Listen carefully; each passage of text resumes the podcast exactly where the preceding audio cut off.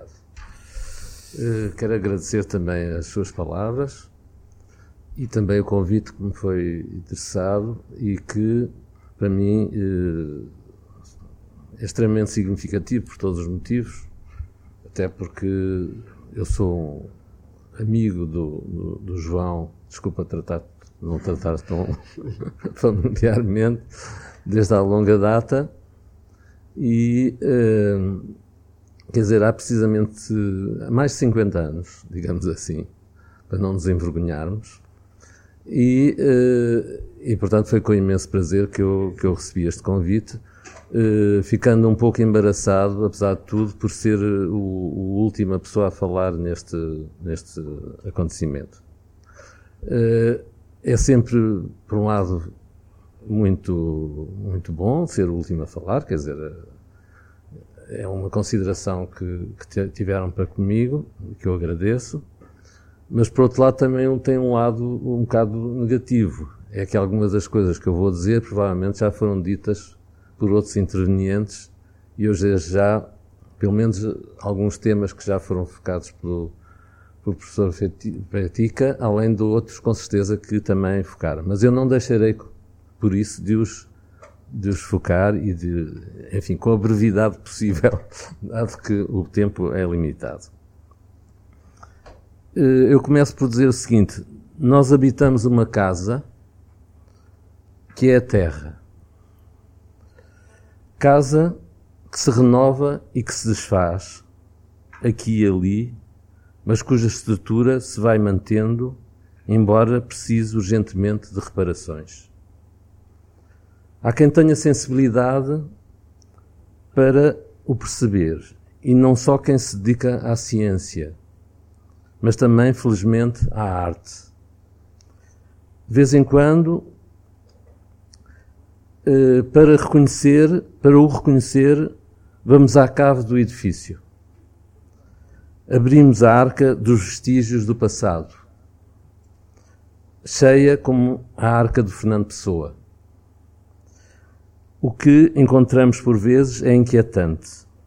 As experiências de que me lembro, ao propor escavações em Tibães há muitos anos, e ao Palácio Arquiepiscopal de Évora, o atual museu, eh, foca precisamente a esse ponto.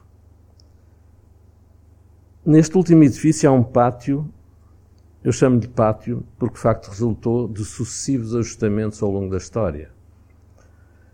Por isso não gosto de lhe chamar eh, claustro, embora claustro seja uma designação genérica, digamos assim. Nas sondagens arqueológicas efetuadas no, no pátio, pela Arcaios, descobriram-se vestígios romanos, islâmicos e cristãos de vários séculos, sobrepostos e sem se detectar uma lógica de ocupação. Tende de conservar, na, tudo se conserva na sua sobreposição, nada esclarecedora. São paredes de casas, muros, ossos, todos os outros séries de vestígios, mas sem, sem qualquer lógica, digamos assim, pelo menos detectável. Uma comissão de arqueólogos foi de parecer que nada devia ser afetado, deixando essa tarefa para vindouros.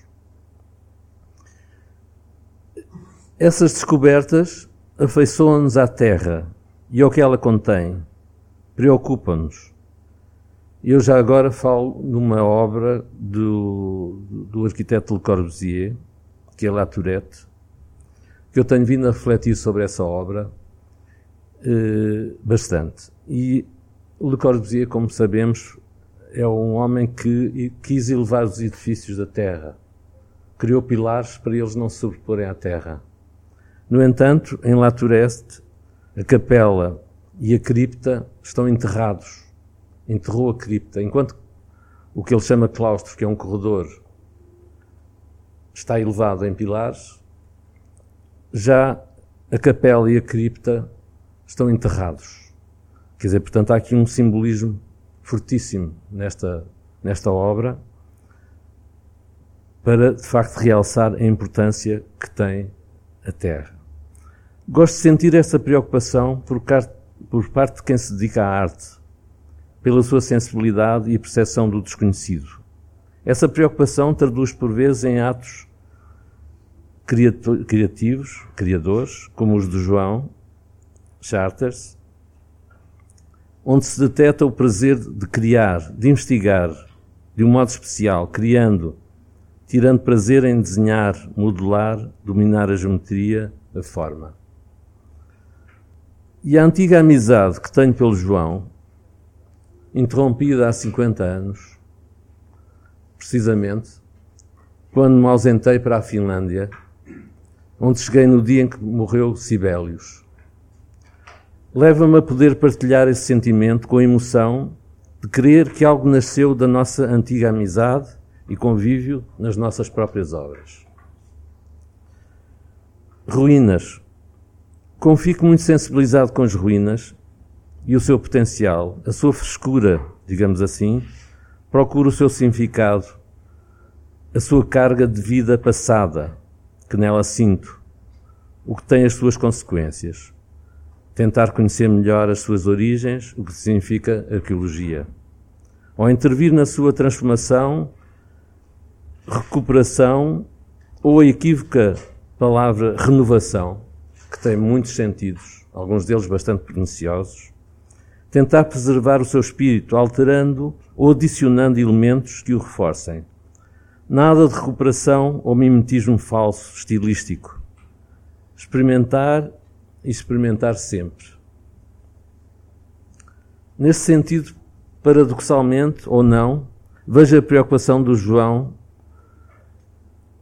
uh, ao sair da concepção do objeto autónomo, mesmo que se viesse a integrar num espaço urbano, por exemplo, numa praça, para respirar com a cidade ou outros espaços, procurando neles o que está escondido e ainda não foi revelado, talvez nunca o seja, e traduzindo essa procura mental de sensibilidade, objetivando-as em obras não isoladas.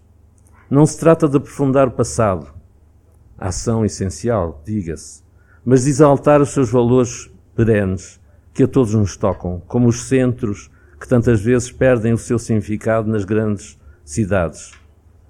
A megalópolis de Gottman, que se, expandem, gerando outras entidades físicas. Por vezes, só as pequenas cidades desconhecidas mantêm as suas muralhas, as suas portas, por exemplo. Trata-se sim de valorizar o futuro. Eu aqui reencontro-me outra vez com, com o arquiteto Fetica, julgo eu. Trata sim de valorizar o futuro, tendo em conta o amor que o João manifesta pelo presente. Nitidamente, pelo prazer de viver e criar. Por isso, apesar de todas as preocupações e incompreensões, só alcança algo na atividade artística quem for otimista e tenha uma visão positiva mas não cega. Que o trabalho de João reflete um movimento para esbater as fronteiras entre as práticas no domínio das artes visuais, entre arquitetura, escultura e pintura. Estou mais uma vez a focar um tema já, já focado pelo professor Petica. E acrescento, talvez ecos da Renascença, ancorados num saber e não em decisões ligeiras. Não se trata apenas longa, da longa tradição portuguesa da relação entre o construtor e o arquiteto, transformado em arquiteto, aliás, mas o de considerar absurdo de confinar os ramos de saber e arte. Tudo o que nos rodeia, desde o mais íntimo espaço da casa até à natureza que nos rodeia, é objeto de reflexão e intervenção permitindo objetivar o que cada um considera fundamental para si e para os outros. É tudo. Muito bem.